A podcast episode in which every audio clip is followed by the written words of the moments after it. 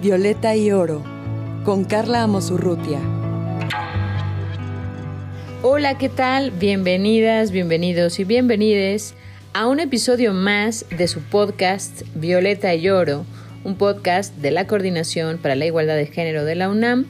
Yo soy Carla Amosurrutia, secretaria técnica de la SIGU, y les damos la más grata de las bienvenidas a esta conversación con académicas, feministas, investigadoras, colegas, amigas, cómplices, para poder platicar de los temas que nos interesan y que nos ayuden también a reflexionar y construir colectivamente la sociedad que todas, todos y todes queremos. Hoy vamos a platicar sobre acompañamiento y contención de personas en situación de víctima con un enfoque más eh, psicológico y terapéutico y para ello tenemos a una amiga, una amiga, una colega que, que a mí me hace muy feliz tenerla hoy para poder platicar con ella, a la doctora Adriana Segovia y pues que la conozcan, que la escuchen y pues platiquemos. Bienvenidas, bienvenidos y bienvenides. Violeta y Oro antes que, cualquier cosa, gracias Adri por estar aquí conmigo para poder platicar con el público. ¿Cómo estás? Platícanos un poco, que te conozcan. Preséntate Adri, que eso es lo más importante. Primero, Carla, muchas gracias. Es un honor para mí estar aquí contigo platicando como platicamos afuera, decíamos.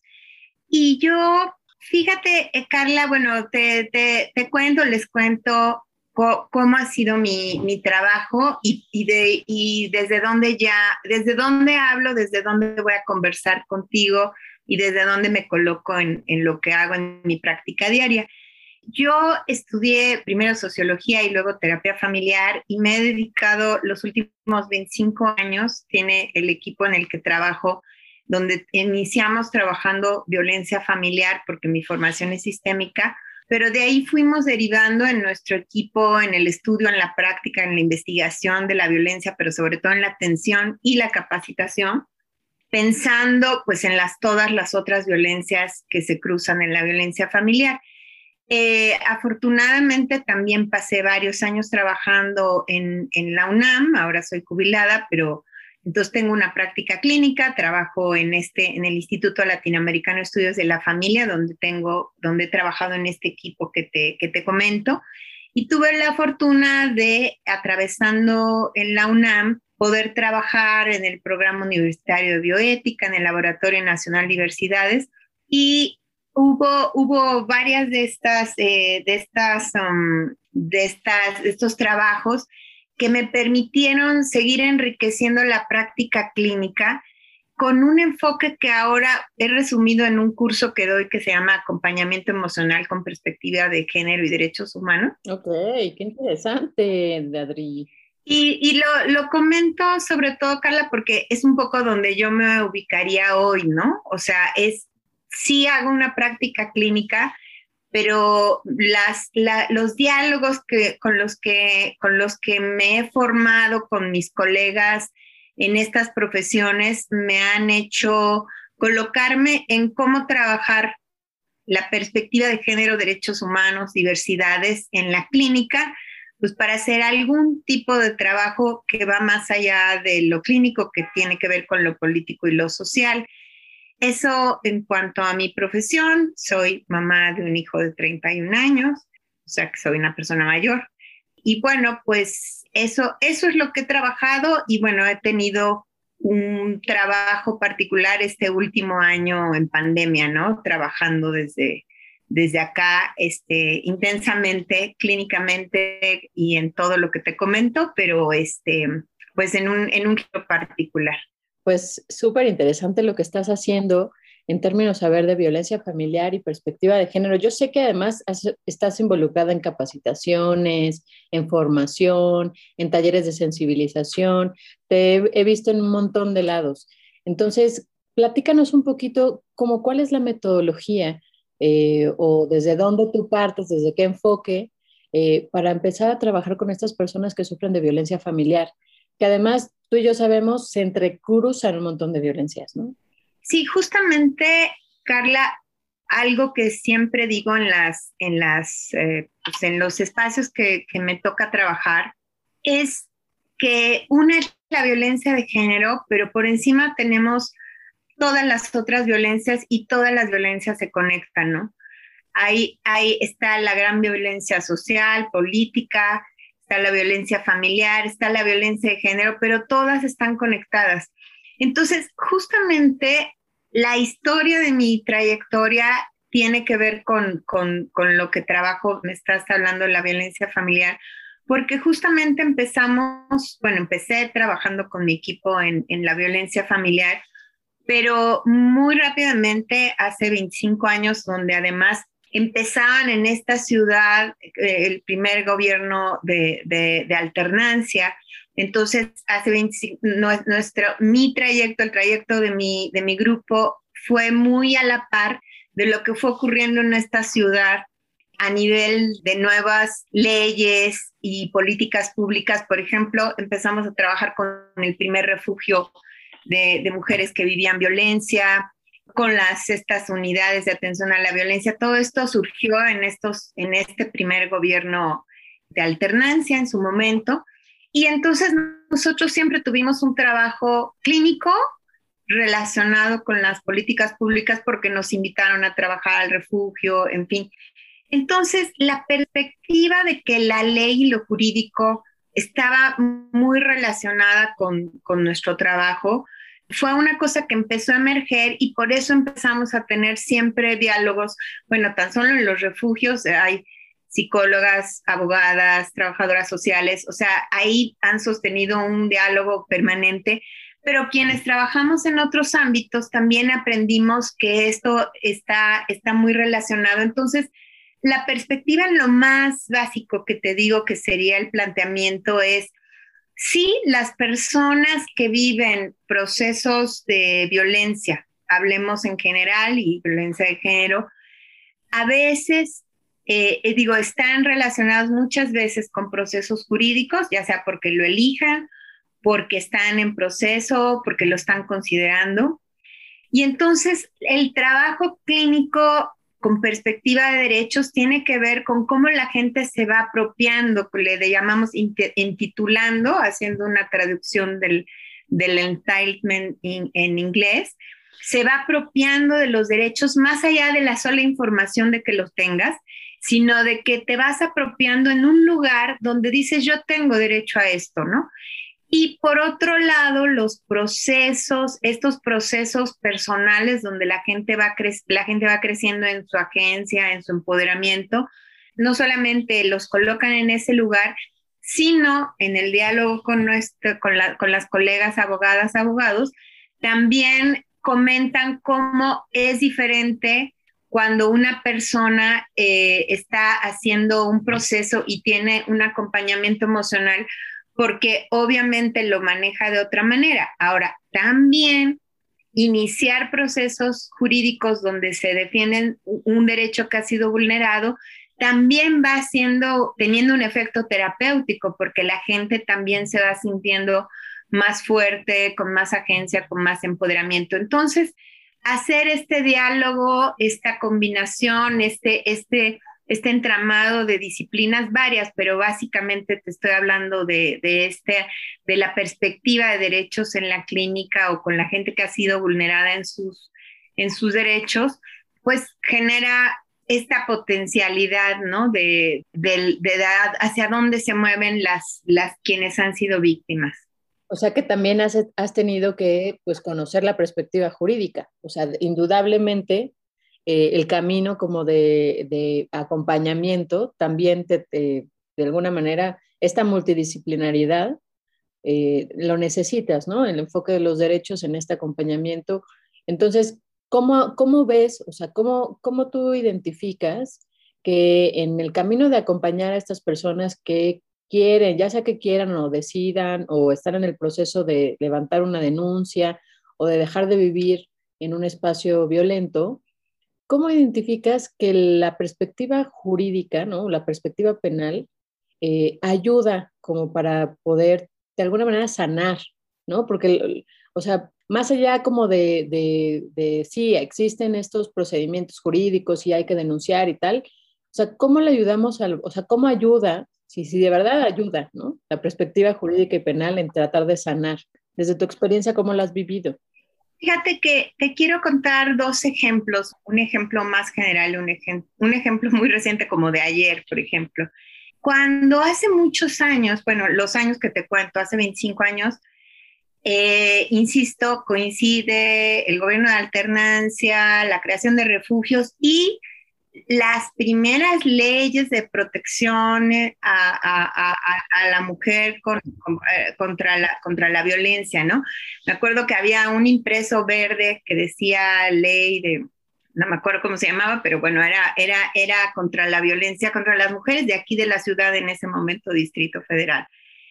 Fíjate que hablando, cuando nosotros empezamos a trabajar la, la violencia familiar con esa perspectiva hace muchos años, y pensábamos en cómo introducir lo que, lo que desde algunas perspectivas eh, teóricas de Estados Unidos se llamaba el control social y que estaba muy aceitado en Estados Unidos. Está, está el sistema hecho para que denuncias y acá está la psicóloga y tú vas a otro, en fin, nada más como un dato de cómo era la diferencia. Entonces, Fíjate la perspectiva, cómo cambió, Carla, cuando tú tenías una familia o una pareja viviendo violencia en una consulta y que más allá de trabajar los efectos, la relación, imagínate que pronuncias que lo que está haciendo ese señor es un delito. O sea, hace una diferencia. Te digo cosas como, por ejemplo, por eso me acuerdo del cuadernito verde, porque a veces sacábamos la ley para decir, aquí dice, ¿no? Aquí dice, o sea, más, no es esto como una costumbre familiar o mi opinión o la, la terapeuta feminista que está diciendo, no, o que mi esposa es muy sensible, ¿no? O sea, eso que usted hace, si lo hiciera en la calle, desde luego que se iría, se a la cárcel, ¿no? Si le está golpeando a otra persona. Pero eso que sucede en la cocina de su casa, aquí dice que es un delito. Y esto te lo pongo así en ese ejemplo donde empezó a cambiar la perspectiva para mucha gente de que esto no tiene que ver con esto, con la ropa sucia se lava en casa, esto así, nosotros así, esto, ¿por qué se meten, no? Eso es un ejemplo de cómo, te hablo de cualquier pareja en esa situación, donde cambiaba la perspectiva para el, quien ejercía violencia, generalmente el hombre, y para quien la recibía, porque entonces había algo, había un nombrado de que más allá de los diferentes niveles de su relación había ahí un delito. Y eso hacía una, una diferencia. Y, y, ahí es un ejemplo de cómo se va incorporando esta perspectiva. Y te quería contar un ejemplo de ayer. Estoy trabajando con una, con una niña de 14 años que, que murió su papá por COVID está ah, gestionando una de las ayudas que está dando a través de su escuela para, para los niños que perdieron a sus padres, en este caso como ella, y tiene un cierto conflicto con su, con su abuela, la mamá de su papá, que no le quiere dar la, el acta de defunción, ¿no? Este, para que tramite, para que su, su ayuda. Entonces, cuando en la conversación justamente yo le digo a ella que ella tiene derecho a un acta de defunción porque es la hija. Entonces, ahora sí, como, como bromeaba con, con, con alguien que, que, sí conoce del área jurídica, le dije, tú tienes un derecho, aunque yo no te lo puedo explicar, ¿verdad? Eso te lo van a explicar otras personas.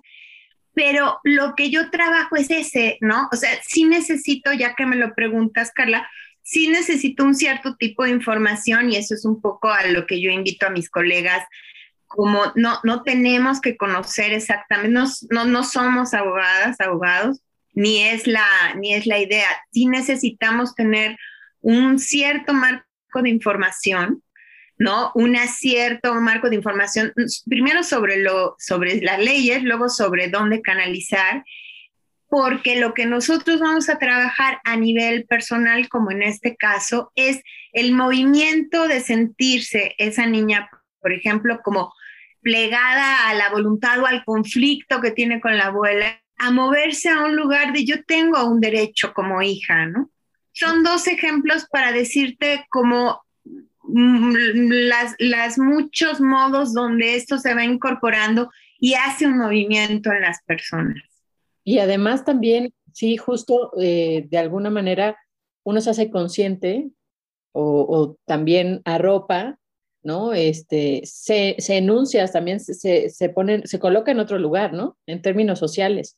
Es diferente cuando tú tienes ese conocimiento y, y, lo tienes ya introyectado a que, pues así de, pues estoy pidiendo, ¿no? Como cuando vas a un lugar y es que le ruego por favor que lo haga, pero en realidad no, o sea, es, es obligación y cuando tú llegas desde otro, desde otro, desde otro lado, pues se trata de exigir que usted me tiene que dar, usted es un servidor público, ¿no? ¿Qué es lo que pasa mucho con las mujeres cuando quieren levantar una denuncia, ¿no? Penal. Totalmente, y te cuento otro, otros dos casos que, que de estos que, ah, que estoy atendiendo ahora en este periodo de pandemia, pero que los cuento porque fueron muy paralelos, muy al mismo tiempo que me llegaron, y justo de dos personas de la UNAM que habían vivido una agresión y que una decidió empezar una denuncia y la otra no.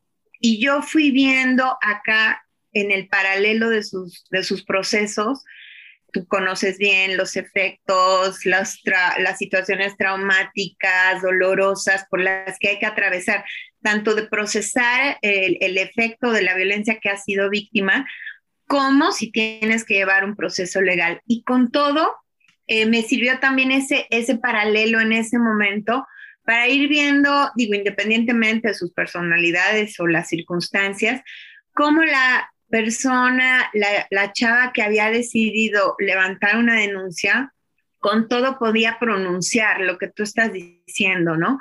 O sea, podía tener en un papel y en un proceso, independientemente a veces del resultado, saber que ella había sido víctima de una agresión, ¿no? Nombrada socialmente, legalmente, públicamente y ante los demás.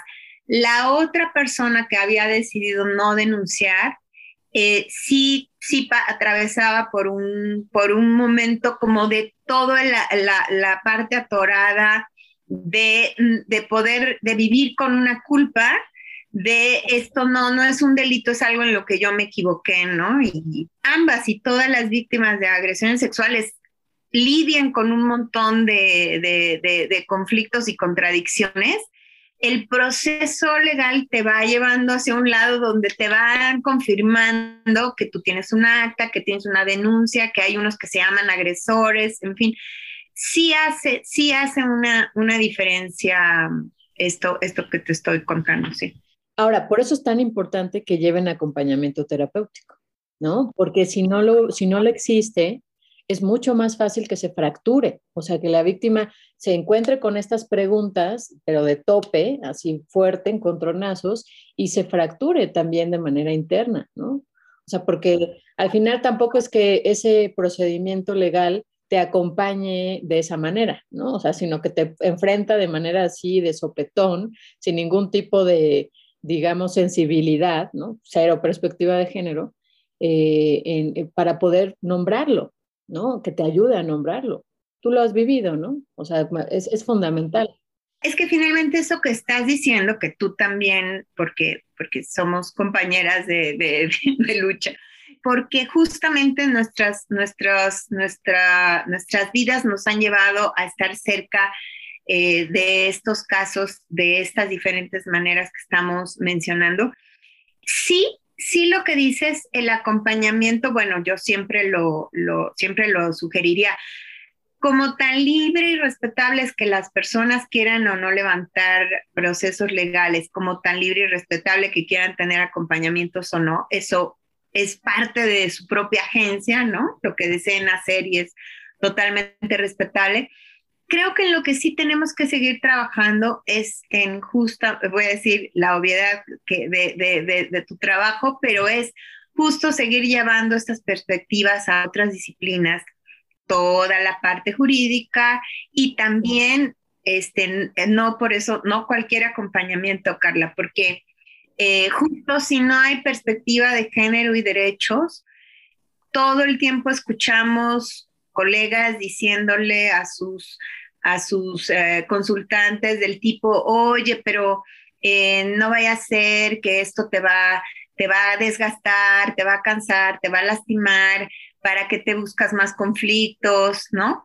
Y, y, entonces, pues no, no, no, no es un acompañamiento con esta perspectiva. O bien, eh, o, ya sabemos toda la parte del sistema jurídico que también puede revictimizar hasta con el tipo de preguntas o insinuaciones que se pueden hacer. Entonces, sí, las dos cosas son importantes si se deciden hacer, sí que bien si están acompañadas la una de la otra, pero eso, seguir, seguir promoviendo que haya esta perspectiva en estas profesiones, llegar a cualquiera de los dos, ámbitos, al legal o al psicológico, y que te revictimicen, pues la verdad es que retrocedes siete pasos en, en lo que vas avanzando, entonces eso, eso sí, sí tendríamos que seguirlo diciendo, ¿no? Es que para mí el proceso de revictimización es como otra violencia más, ¿no? O sea, es, como, como la estocada final, ¿no? Y, y, puede pues cambiar completamente el rumbo de, de un proceso de, de, una persona que está en vías de librarse de esa violencia, denunciarla y nombrarla y completamente apagarla. Entonces, por eso es tan importante lo que dices, Adri. Oye, y justo empatado a esto, ¿cómo ves el tema de las redes de apoyo? O sea, en términos también que, existen estas redes de apoyo, hay mujeres, ¿no? Eh, que tienen estas redes de apoyo y hay otras que no. O sea, que, esas redes de apoyo están, eh, son inaccesibles y ahorita más en el contexto de pandemia. O sea, el tema de las redes de apoyo es lo que creo que desde el feminismo hemos estado discutiendo porque no hemos podido estar, o sea, no estamos presentes, ¿no? ¿Cómo ayudan las redes de apoyo? O sea, ¿tú, tú crees que sería en términos como de política, bueno, más de política institucional, como en términos de construcción comunitaria? ¿Por qué la comunidad debiera construir redes de apoyo también para las mujeres o para cualquier persona que viva algún tipo de violencia o violación de sus derechos?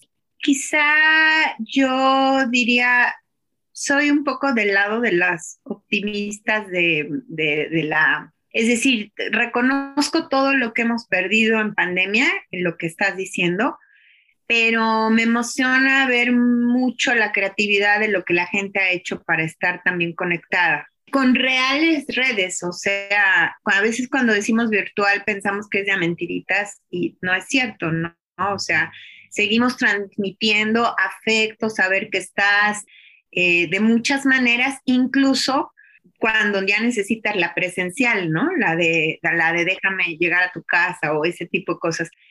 Pero fíjate, Carla, que justo una de las cosas que me gustaría mencionar es que la violencia, uno de los efectos es que tiende a aislarte, porque cuando eres víctima de violencia, porque te da pena decirle a otra gente porque tu agresor te dijo no le vayas a contar a nadie, porque tienes miedo que al contar eh, se haga un escándalo. Justamente una, esta persona que contaba yo que no quería denunciar, tiene mucho miedo.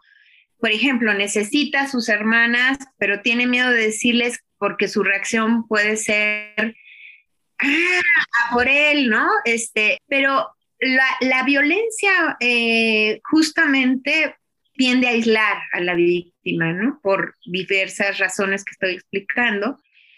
Entonces, romper ese cerco es la primera acción de red que te salva, pero es justamente cómo la rompo y luego cómo la necesito romperla para dar el primer paso, pero al pero justamente la violencia no me lo permite, entonces es un atrapamiento. Entonces, ¿qué, necesitamos hacer? La gente cuando, cuando empieza a romperlo porque se lo dice a alguien, porque decide moverse, porque pide ayuda, la descubre. Pero, ¿qué hacemos con todas esas víctimas que están sufriendo aisladamente? Entonces, en lo que sí creo es que ya sea a nivel de políticas públicas, ¿no? De, difundir a dónde la gente puede llamar, con quién puede hablar. Esas redes son importantes, pero también estas redes íntimas nuestras, ¿no?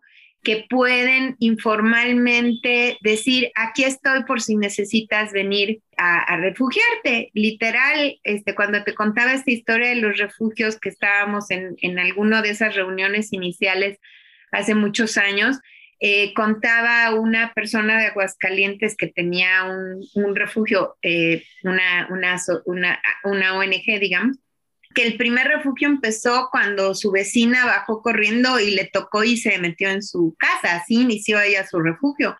En realidad, yo he venido diciendo, lo vuelvo a decir en, los espacios que puedo, somos responsables de los gritos que escuchamos cerca de nuestra casa, ¿no? O sea, sí somos responsables. En nuestra, nuestra cultura de no me meto, es cosa del vecino, justamente ¿a quién, ¿a quién más va a poder este, acudir un niño, una niña o una mujer que está siendo violentada? O sea, sí tenemos que hacer ruido, sí más vale que digan tú que te metes, o sea, más, más vale este, romper esa cultura de que al no meterme es la única manera de, que la, esa es la civilidad, ¿no? Y no, la verdad es que como ciudadanos, como ciudadanas, somos responsables de a quien tenemos cerca lanzarle un poco el salvavidas de hay, hay modos, o sea, hay folletos que podemos meter bajo la puerta, hay eh, grupos en las redes que podemos decir, llámame, acá estoy cerca de tu casa vitales las redes, Carla, eh, y, las tenemos que armar eh, de veras conscientemente. Puede ser que no hagamos grandes organizaciones, pero sí como ciudadanas, como ciudadanos tenemos esta conciencia, sabemos que podemos salvar al niño que vive arriba, al lado, abajo de nosotros, o a la niña o a la mujer, ¿no? Esa es la parte que de repente como sociedad como que no entendemos, como que una parte yo creo que tiene eh, cierta responsabilidad como el discurso jurídico, el discurso penal, cuando dice que la violencia es individualizada y que te individualiza en tu proceso, ¿no? En lugar como también de buscar eh, la parte comunitaria, porque la violencia fractura la parte comunitaria, no solamente de manera individual, sino también todo lo que está alrededor, porque la violencia justo es sistemática, estructural. Y eso es lo que hacia allá siento que falla la parte de las políticas públicas, o sea, a trabajar desde la comunidad. O sea, sí trabajamos mucho en la onda de estos son los pasos que hay que, hay que tener para poder nombrarlo, denunciarlo y lo punitivo. Pero la parte que tiene que ver con, a ver, sociedad, ¿y usted qué está haciendo? ¿No? O sea, en términos de cuál es su responsabilidad, como lo dices, tal cual, somos responsables también porque hemos permitido este tipo de prácticas y de conductas. Y efectivamente, un niño, una niña, o sea, que está viviendo violencia en su hogar, ¿a quién va a correr a decirle? O sea, si le dice a la maestra, le dice al amiguito, al vecino, pues el, el, vecinito le dice a la mamá y la mamá tendría que hacer algo en ese momento, porque si no, justo, es cuando decimos, pues tenemos fracturado el tejido social, sí, pero lo hemos fracturado nosotros y nosotras porque no hemos, no hemos tejido de otra manera, ¿no? Fíjate que en, en, nuestras capacitaciones a veces justamente hacemos ejercicios de, eh, de la pregunta de si ves a una pareja, a un hombre golpeando en la calle, ¿qué haces, no? Y bueno, la mayoría, este, me doy la vuelta, no, qué miedo, no me meto, no sé qué. Ahora, no estoy diciendo que no corramos riesgos, pues si no corriéramos riesgos estaría, sería, sería más fácil, ¿no? este, sí corremos riesgos, pero sí hace falta, por eso está tan combinada la parte, sí hace falta una examinación de nuestra persona, de nuestra conducta, de nuestra responsabilidad.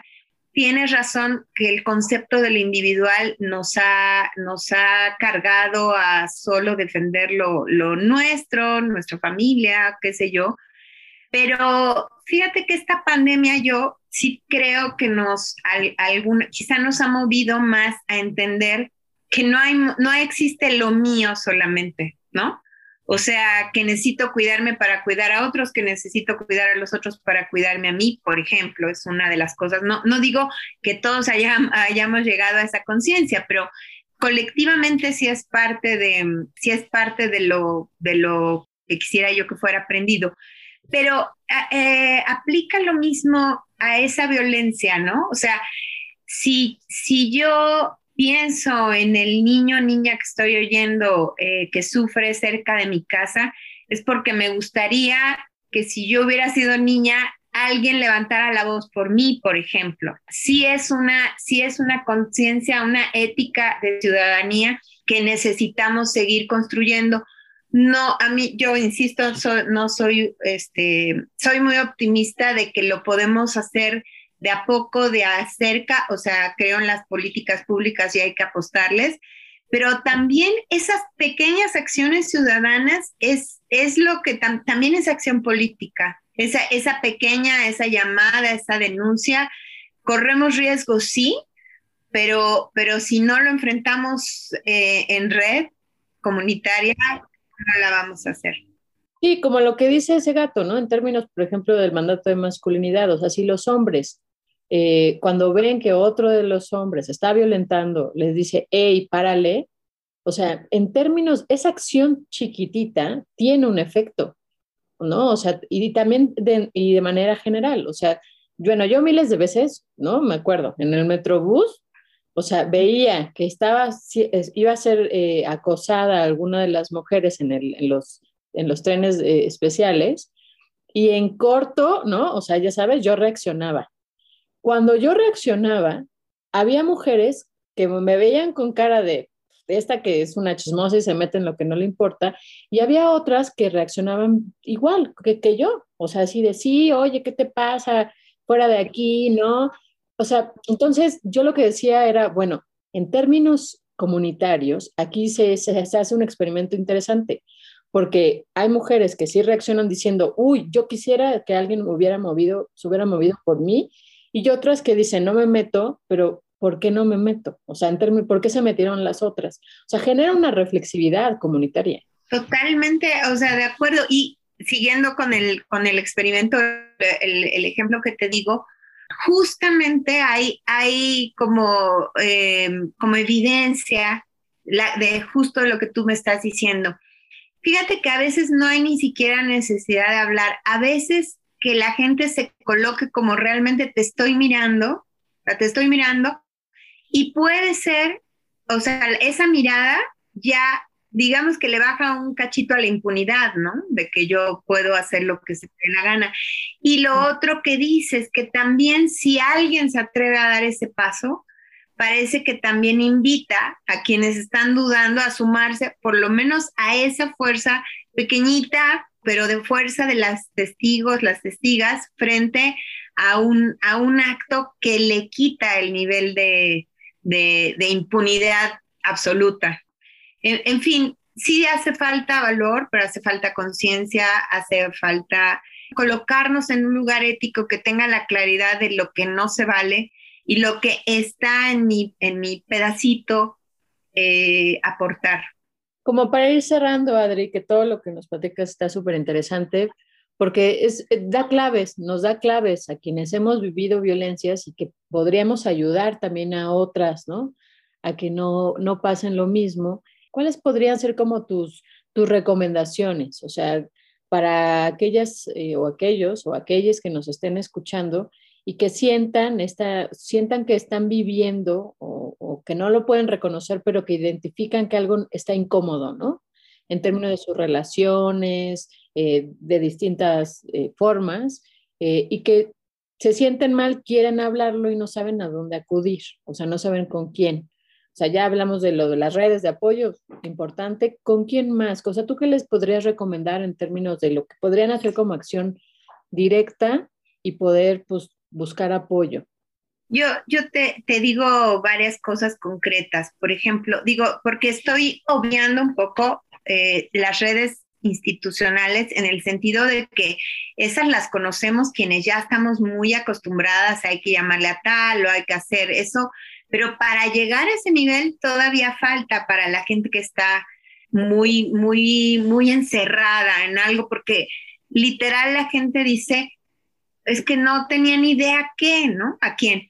Entonces, yo diría, como les digo a la gente en consulta, por ejemplo, si hay alguien cercano en quien puedas confiar, en lo mínimo, en lo mínimo te estoy diciendo, por ejemplo, para salir de tu casa y refugiarte con un amigo, con una tía, con un, este, con un vecino, con una vecina, pensar en eso y quizá hablarlo, ¿no? Prepararse, este, si es necesario a veces la gente como tener una pequeña maletita con lo básico por si tiene que salir corriendo. Esta es una de las cosas claves porque la gente al preparar eso va imaginando que no tiene que vivir esa condena de violencia, por ejemplo, ¿no? Eh, eso sí hay que salir corriendo. Con, a, quién puedo acudir? Esa gente a la que acudamos probablemente esté un poquito como con más claridad de vamos a llamarle a tal o vamos a llamarle a tal. Pero esa primera, esa primera mano que, que, tengas ubicada como para poder este, salir. Mucha gente dice, nadie, no tengo nadie, no hay nadie. Y pero hay que seguirle pensando porque esa es esa, esa razón de pensar que no tenemos a nadie es parte del aislamiento que nos produce la violencia, ¿no? Estoy pensando en la violencia familiar, pero también estoy pensando en, en la laboral, en otros lugares donde, donde de veras no puedo hablar y me siento ahogada. Entonces, piensen un poquito en quién es esa primera persona que nos podría ayudar en lo inmediato. No es que tengamos que tener una confianza de la vida. Es solamente porque nos parece una persona confiable, ética, justamente, ¿no? Esa, esa sería como, como mi primera invitación para las personas que se sienten ahí. A partir de ahí se van ampliando otras redes, ahora sí que más especializadas, ¿no?